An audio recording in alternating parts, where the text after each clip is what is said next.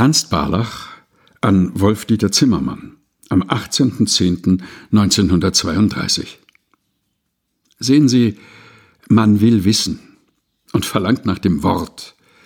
Aber das Wort ist untauglich, bestenfalls eine Krücke für die, denen das Humpeln genügt.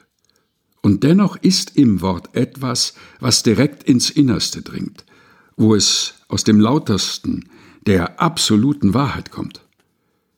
Jeder aber versteht es anders.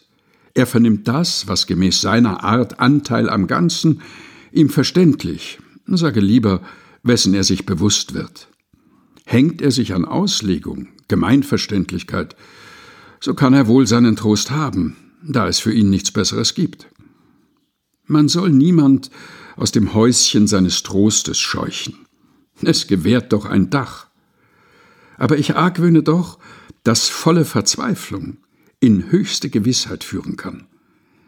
Das Nichts am Wortmäßigen mag wohl noch ans Absolute grenzen. Zahl, Ton, reine Form sind Heger der Geheimnisse. Worte sind nicht eine Sekunde das gleiche. Man sagt Gott, und jedermanns Belieben macht sich daran.